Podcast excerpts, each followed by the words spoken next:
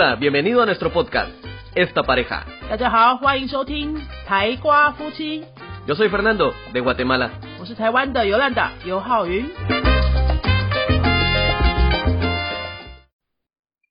Hello，大家好，欢迎收听今天的台瓜夫妻，我是尤兰达。星期三的台瓜夫妻跟各位聊的是关于语言学习的思维、心态还有策略的调整。今天要跟大家谈的主题呢，是关于语言学习这件事情，在你人生当中的记忆是美好的吗？记忆是美好的吗？我们从小时候开始聊起。我小时候啊，所有的功课都很差，非常差。哎，其实国小、国中都还好哈，国中是我的全盛时期。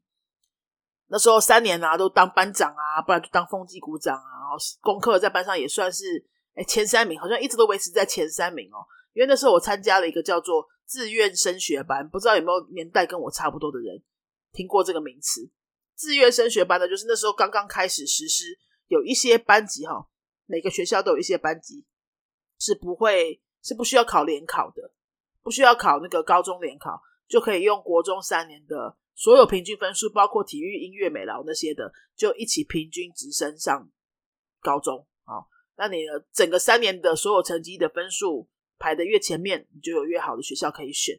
所以它就是一个嗯，鼓励你德智体群美都并重发展的一种那个教学教育策略了哈，教育政策。我那时候呢就觉得哇，这很棒啊，因为我本来也没很喜欢读书，然后我的体育、音乐、美劳那些其实都还不错，就是那些艺术啊、技能方面的事情我都还蛮喜欢的，所以我就跟我们家人说我想要参加这个，然后他们也就觉得好啊，那就随便我这样，好，我就参加了这个。谁知道呢？参加了这个呢，其实就是一个放牛班的开始，因为那刚开始实行嘛，哈，所以学校的老师其实没有很赞同这种做法，他们就觉得说学生不需要拼联考，那谁要读书啊？而且全校可能就只有三个班，每个年级就有三个班是这样子做的，所以对于老师来说很麻烦啊，就是哎，所有的学校都把体育课拿掉，让你去改成那个小考，对不对？以前不是常常都这样吗？结果。我们资源就学班就不行啊，因为我们也要需要顾到体育成绩嘛。然后我们的学生呢都很努力，会去参加这边的比赛、那边的活动啊，什么童军团啊、什么义工队啊那些的，因为通通都可以记嘉奖加分嘛。我们就真的是哎，还蛮五育并重的去发展我们的兴趣。可是我们的功课当然就时间花在哪里，成就就在哪里嘛。所以功课方面。就是学科方面比较没有像其他那些专门升学、专心升学的班级花那么多心力在上面，那我们的功课就是整个班级的落差会非常大。我那时候呢，在我们班上，就因为我其实还算自律啦，还算自律，那其他班上同学都整个有点放牛吃草哈，因为老师也觉得我们是放牛班，就没有想要很推我们，那我们就自己看自己看着办这样。所以整个落差非常大。那我在那个班级呢，等于是不太需要非常非常的多努力就可以到前三名。同样的成绩拿到隔壁班呢，可能就顶多十几二十名这样，但也是这种情况啦。但是那时候呢，我还蛮确定的，就是说，哎，我好像在英文课上面呢，就一直都不太需要很辛苦，就可以维持在前面。哎，我自己就有在想，为什么？当时想不是很清楚啊，因为当时很小嘛。那现在回想起来了，我觉得跟我在国小哦，就是在往前推六年，在国小的那一段的学习记忆非常有关系。我从国小三年级开始去补英文，那时候很多同学补英文都是被爸爸妈妈逼的。其实现在很多小孩也是嘛，对不对？那那时候不太需要，没有那么多人被逼，是因为那时候那么久之前哈。还没有那么流行说，哎，小孩子就一定要去补英文，可能就是嗯，家境稍微好一点点的啊，或者家长比较有远见的啊，就会去送去补。那如果说没有的话，大概就是六年级、五六年级快要升国中的时候，因为国一才有英文课嘛，可能顶多就是国国小五六年级、高年级的时候会开始想说，哎，是不是要去补一下国中英文？但是我国小三年级的时候啊，我就自己跟家人说我想要去补英文，然后我自己选了补习班哈，因为我就看到。我同学看那个他的补习班的书，在教室里面打开那个补习班的书，英文课本好漂亮哦，不像我们国小的课本都丑丑的。啊，英文课本都有绘本啊，彩色的啊，很多图片，这样就很漂亮，而且他讲英文的样子看起来好酷哦。那我就觉得我也要那样子，然后我就说我要去学。哎，走进英文补习班，我也好喜欢那个环境哦，因为教室都很明亮，都很新啊，布置的很可爱，而且里面的气氛呢就很不一样，就是哎，很多外国人啊，哈，中师外师聊天就聊得很开啊，整个气氛很嗨，这样子就不像学校里面感觉是闷闷的。然后很多规矩，英文补习班就没有很多规矩，都比较开放。我就很喜欢走进那个地方。我每次走进那个地方，我觉得很开心啊。我从自己说要去补习，一直一路补到从国小补到国一，就是把那个补习班所有的级数几乎全部上完，上到整个都结业了。然后我就好吧，国中了就要专心学校的课业，而且我补到那个时候，国一英文对我来说也超级简单的。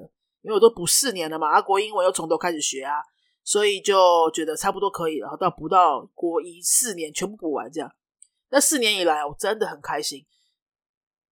去英文补习班上课，一半时间是用边玩边学哈。走进教室就有游戏可以玩，就会先来个竞赛，我都很记得清楚，就是会有个单字的竞赛，两边分两队，然后就开始抢答什么的，然后常常会。发一些好玩的教具给我们用啊，比如说什么锤子啊、黏黏球啊什么的哈。现在想起来都还是觉得还是蛮不错的，虽然它是一个很简单的教具，就觉得嗯，这跟学校就完全不一样啊。我就真的在学，我就一直在讲英文啊。我走进教室的第一秒钟就是在讲英文啊。我不觉得那个是什么压力，就是它是很自然的一件事情。走进那个空间，哎，就是英文这样，不会讲也没关系，讲错也不会被骂，然后考试考差了也不会被骂，就。去那个地方的时间都是正面的记忆，当然有时候还是会觉得说哇单词没背到啊，然后考试不太会啊，有时候还是会考差嘛，哈，就觉得有点丢脸，那个压力还是有的。可是啊，因为每次去的情绪和记忆都是很好的、很美好的，所以我就会觉得我愿意接受那些不舒服，有时候要考试的不舒服啊，哈，有时候要呃表演啊，上台表演的那些压力啊，就可以接受了。你就会觉得说，嗯，就是。交换嘛，哈，是交换，就是你不能本来就不是什么都是喜欢的嘛，你得到你很喜欢的部分，你你就要拿一些付出努力来交换啊。至少说整体来说，这个在英文补习班的时间，比起在学校的时间，真的都快乐多了，而且有趣多了。所以呢，从小时候我补英文的整个记忆啊，都非常的好，非常的正面。加上呢，我的家长呢是任何。一秒钟都没有逼过我要去做什么。虽然我去补习，结果有时候没考好啊，或是有时候作业就没做到啊，没做完啊什么的。就我记忆当中没有被没有因为英文这件事情被骂过，从来没有。哦，对啊都是我自己要求的。我希望在老师面前看起来很棒啊，哈。我我会觉得啊，有时候没有做好会对自己有点失望，可能就这样子吧。好，但是大人真的很少，几乎没有零。就是会因为英文责备过我什么，骂过我什么，给过我什么压力。有时候我就是功课没做完，那家长就是签说我没做完，这样那也不会骂，觉得自己对自己负责了哈。哎，我就觉得说，哎，这件事情好像都是我可以主导的耶哈，我都可以自己主导，我自己对自己负责。那我不会，我就想办法去找找人问啊，有比较会英文的表哥表姐啊什么的，我就会去问啊，这样。目前的记忆就是这样子，所以我整个从小到大对于学外文这件事情，我就会觉得说它都是好的，好，它是几乎没有什么太多负面情绪的，然后它都是欢乐的，它都是很可能可以完成的，它几乎不会失败。好，我说的不会失败，不是那种哎每次都会考好叫做不会失败，不是哦，我说的不会失败是说我要学就是可以学会那种感觉，就没有什么学不会的东西。就我顶多就是我要投入时间，但是我一定能学会啊，就是这种感觉。但是比如说像是数学啊，或是历史地理啊，我就完全没有这种感觉。为什么呢？因为从小一直被挫折，一直被骂哈，就会觉得那个是一个遥不可及的目标，好难哦，好难达成哦，我连开始都懒得开始。哎，所以你各位你可以想想看，你对于语言是哪一种情绪，哪一种感觉呢？是我跟你说的那种，哎。不管怎么样，反正我投入时间一定会做到的那种正面积极的感觉，或者说哦，好难哦，好遥远哦，我做不到那种感觉呢。现在回想起来，我觉得小时候累积的那种对于语言的美好记忆真的太重要，这个连接太重要了。因为哦，哎，你看小时候英文学的顺利，然后我大学时候决定要学西班牙文的时候，我也几乎没有什么迟疑，我就会觉得啊，就学啊，就应该学得起来吧，啊，就努力学，就是学得起来啊，不会觉得不会有那种哇，这好难的，我应该学不起来的那种怀疑，一点点都没有。后来到了差不多二十五六岁的时候，我开始接触法文，我也是这个心态，我就觉得那就学啊，应该学得起来吧？这有什么需要担心的吗？就是你会觉得很笃定，你不会学得特别快，你也不见得会学的特别好，可是你会觉得很笃定，你会觉得说这没有什么好怀疑的，反正我时间花下去就是会学得起来，我就是有一天会讲话啊，就可以有一天拿这个语言来干什么？所以到从英文到西班牙文到法文。我都是这个过程，我觉得真的要归功于小时候英文带来的这个很长一段时间的美好记忆，跟我现在的英文到底好到什么程度，已经不是不是重点的。我现在英文说实在也不怎么样了哈，就是因为这十几年来都讲西班牙文为主嘛哈，英文的使用几率也越来越少，然后需要使用的场景也都很简单，所以老实说是没有什么进步，但是。我可以很确定的是，说我如果哪一天我真的需要英文拿来干什么的时候，我可以很有方法的，也可以很有信心的去花一点时间就把它捡回来，把它变成我要的样子。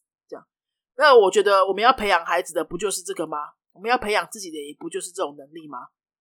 对不对？就是你随时需要用的时候，你随时需要一个新的语言的时候，你都可以有自信的去开始做这件事情。重要的应该是这个吧？重要的不是呃。最近这几次考试考的怎么样啊？然后下个月的检定考会不会考到啊？或是我可不可以拿孩子的什么检定成绩拿出去跟我的同事炫耀？这个都是短期、短暂的啦，这也都是表面的啦，这个都不代表说长长久久孩子就有这个自己把语言弄好的一个能力啊，对不对？我们要的应该是长期培养出来那种自信感、兴趣。还有好奇心哈，不管什么时候你需要一个语言的时候，你都知道要怎么做，你也很能够勇敢去做。应该要的是这个才对啊，比较重要嘛，比较能够长久陪伴着我们的能力。那接下来我反向想一个，反向来讲一个呃，另外一个科目，就是我一直学的很失败的历史地理这种文科的科目。你想要奇怪，哎，不是文科强的人。都还蛮平均的吗？那你语言强，为什么历史地理学不起来呢？我跟你讲，政治就学不起来，因为我从大概国中的时候，不知道为什么历史地理就是一直考的普普通通，我可以维持在前三名，真的都是因为靠英文呢。有时候是国，有时候加上国文啊，哈，就是这两个文，因为英文对很多人来说很难嘛，所以我只要英文能够领先，就可以拉开差距，领先很多人。那历史地理可能顶多就是落后别人一些，就还好，就可以用英文补的回来。我的国中哦，常常就是考不进第一名，可能就是因为历史地理，就人家都是可以一背有背就可以接近满分，那我可能就是八十几分这样。到了高中呢，难度更增加之后呢，我差距就更大了。我不管怎么考都是六六十几、五十几耶。高中三年的历史地理就很难及格哦。后来又有三民主义还是公民什么的，对不对？哦，要背的东西越来越多之后，我就真的超级难及格，几乎都是五五十分这样子，五六十分，偶尔来个及格，就很惨就对了。哎，同学就会开始说：“哎，你英文这么好，你怎么历史地理这种简单的东西背不起来？这不就背而已吗？你怎么不会背哦？”好，他们越讲我越不会背，因为那个感觉很像是你是白痴哦，你怎么这种只是靠背就可以拿分的东西，你怎么不会背呢？就背一背而已啊！哎，我就真的不会背。我的英文呢，也不是真的是靠什么死背来的，我英文是靠理解来的嘛，然后是靠使用应用来的嘛，也不是死背来的啊。所以我就觉得，我不知道什么叫做死背。我历史地理真的就是背不起来。那我到大学联考之前哈，我就知道说我的英文应该稳的啦。呃，数学呢普通啊，就是可能中间。那历史地理就是我的大罩门。我有考文科，历史地理考这么低怎么行？所以我。考大学联考之前那几个最后冲刺的几个月哈，我全部都拿来拼历史地理，然后最后分一点点时间给英文跟数学。不然真的失策，我的历史地理公民加起来三科，到大学联考努力完，还是没有一百分，加起来没有一百分哦。那我英文一科就八十几分，你看这个投资报酬率是不是超级低？哎，我现在回想起来说，到底为什么我就是搞不定这个东西？我跟你讲，我到了成人，到现在三四十岁，我还是蛮不蛮对历史地理没有感觉的。就是比如说看一些网络上的文章啊，只要跟史地有关的，或者说我听其他的一些 podcast 节目啊，讲到这些历史故事的时候，我真的都要花好几倍的力气才可以把它听进去。其实他明明就是在讲故事，啊，我就是真的觉得很没 feel，我就会不断的联想到我小时候被人家耻笑说这么简单你怎么不会背？你是不是脑子有问题？好，那个印象就会一直跑出来。所以你看看小时候的连接有多重要。我告诉各位，有一次我跟我的外国老公分享的，我们跟我的家人一起吃饭，然后我弟弟呢是中文系的，他对历史地理呢非常的有深入的研究，而且也读很多啊，看很多这些相关的书，所以他像那种历史故事，他都可以一次讲好，一直讲，一直讲，讲不停这样。那我先生 Fernando 呢，也是很喜欢历史的，他对。华人文化的历史哈，其实也有有一点了解，搞不好知道还比我深哦。因为我一直很排斥嘛，但是他很喜欢啊。他那天就跟我弟弟聊开了，就发现他们居然在聊什么《孙子兵法》呢？哦，这么难的中文，他什么时候学会的？我都不知道。那一餐饭哈，我简直就是根本没有跟他们一起吃，我人在心不在。因为他们讲到这个话题，整个聊开的时候，哎，我居然半句插不上话，他们用中文聊呢。大家知道肥当的中文也没好到这个程度吧？哈，就怎么样可以用他的有限的中文，可以聊这么深的东西，聊这么开心，双方嘻嘻哈哈。哎，我这个中文母语者，我听不进去，哎，我完全插不上话，我也不知道他们讲到哪里去，我跟不进去，我整个就是出戏了，出来，我我没办法跟那个话题。我觉得真的就是从学生时代到现在的那个记忆影响太深太深了。好，我到。最近这半年呢，可能偶尔会逼自己稍微听一下，哎，有人在讲一些呃，比如说我喜欢听的那个大人学的 podcast，他们有时候会用什么《战国策》啊里面的故事来解读呃一些商场上的那种策略嘛，哈，或是讲一下他的背后的思维什么的，领导者思维啊，他用一些历史故事来做比喻。那我觉得那个是其实是含金量很高的东西，很值得学习的东西，所以我会逼自己听听看。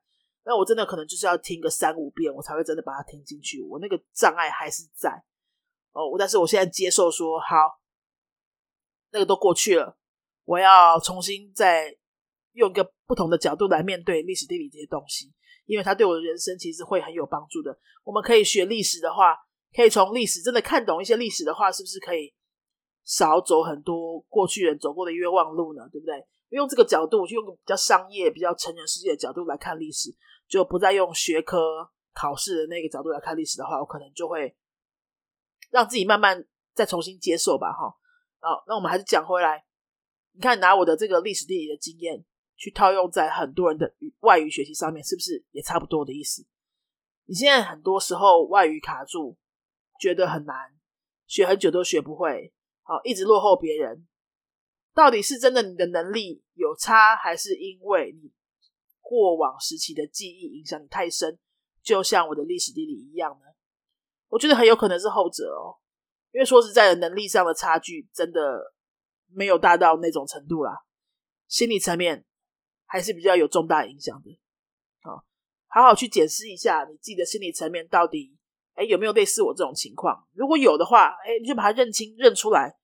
第一步就先把它认清出来，其实后面你就已经走完一大步了。如果你还没有把它认清出来的时候，你一直觉得你就是能力差，一直觉得就是你，呃，可能时间努力上不够，这些都不是真实的原因。但是你一直在这个方向去努力的话，其实也不会有什么结果，对不对？你反而是要先去把你的心态上的问题通通揪出来，认清楚之后，好，你现在知道原来问题并不在于我的努力方式有多大的错误，我的努力方式其实差不多对了。而我更需要解决的，有可能是我心理上过不去的那个关。好，如果你把它认好了，你把它想清楚了，那你接下来就好好去解决这个部分。哎，慢慢接受，说好，过去了就过去了。我现在学的也不是英文了，我现在学的是第二外语了。呃，我要用什么样全新的角度来面对这件这个学科？可能慢慢你就会，哎，心打开了，哈，肌肉放松了，心态调整好了，你的学习也会慢慢的就是顺利起来。今天跟大家分享这个我的过去的经验呢，希望可以帮助一些一直卡在某个关卡过不去的人，哈。或是一直对于自己信心不足的人，能够有一些不同的自我解读的角度，可以帮助各位在后来呃未来学任何语言的时候呢，能够呃比较快的打开心胸，然后去做你认为该做的事情，该做的努力，就可以学的比较快比较好。如果台湾有多一点外语人才的话，我们台湾被看见的机会就会越来越多啦。那我就会觉得蛮开心、蛮值得的。好，今天就跟大家分享到这边。呃，下个礼拜，下个礼拜三，也就是刚好下礼拜三哦，八月二十五号，我的新书谈语言学习的一本新书，不是西班牙文课本哦。然后这本书叫做《懂语感无痛学好任何一种语言》，就会在博客来还有各大书店平台都上市了。这是一本呃，全部用中文讨论语言学习方法跟语言学习经验的一本工具书。学任何语言的人都很适用，里面也包括呃我学语言的经验的分享啊，还有在听说读写各方面你要怎么样找对方法，好拟定计划，跟每天该做哪些事情。国内中文母语的作者讨论这样的书非常非常的少，其实在国外讨论这样的书已经书啊，还有 YouTube 哦越来越多了，用英文讨论的蛮多的，但用中文讨论的非常少。呃，我们。每个人在这辈子都需要学至少一两种外语嘛，对不对？但是，是不是应该也可以花点时间来讨论一下？嗯，除了你一直在学、一直在上课、一直在练习背单词、写文法、好做语音输出练习等等之外呢，你好好的跳出来看一下，说你的方法到底有没有需要调整什么？好，你的心态有没有需要调整什么？这次这本书呢，会很完整的跟大家讨论所有跟学语言有关系的一些话题。那我知道国内有几本类似的书哈，我也都拜读过，大部分是讲英文比较多啦，有讲日文，然后跳出来讲就是任何语言的学习方法的，应该比较少一点。希望这本书呢可以帮助到需要学任何语言的你。那如果你自己有需要，或是你身边你觉得有些人哎也是在这个地方有一些需要的话，一本书三百多块，非常便宜，就可以帮助你打开一些心结。我想应该是蛮值得的。那。下个礼拜三就在博客来上市喽，你可以现在就可以在博客来上面就是先预定好，就可以先预定了，就是哎可以订购时会通知你，这样先去按那个键，那到时候你就可以收到通知。呃，最近这一阵子云飞的粉丝页啊，还有我的部落格也都会常常比较密集的讨论这些方面的话题，如果有兴趣的话，就欢迎追踪起来哦。可以追踪我个人的粉丝页，你就输入在那个脸书那边输入“尤浩云”三个字，就会找到我个人的粉丝页。还有云飞的粉丝页都可以追踪起来。那呃，已经很久没有跟大家要一下我们 Apple Podcast 的评论了哈。呃，如果说最近有都有在追我们的节目，都有在听的节目，觉得还不错，想要给我们点鼓励的话，想拜托大家，邀请大家可以用实质的行动给我们一些鼓励，在 Apple Podcast 留五颗星的留言，让我们这个节目呢有更多机会被浮上台面，跟更多人可以看到，可以听到。好，那我们今天就分享到这边喽，下次再见，Adios。Si te ha gustado nuestro podcast, regálanos cinco estrellas y un comentario.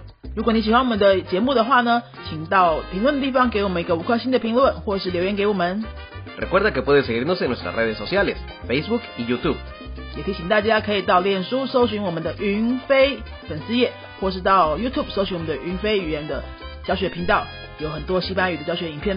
Nosotros somos la Escuela de Idiomas Yunfei y este canal es Esta Pareja. Adiós. Bye bye.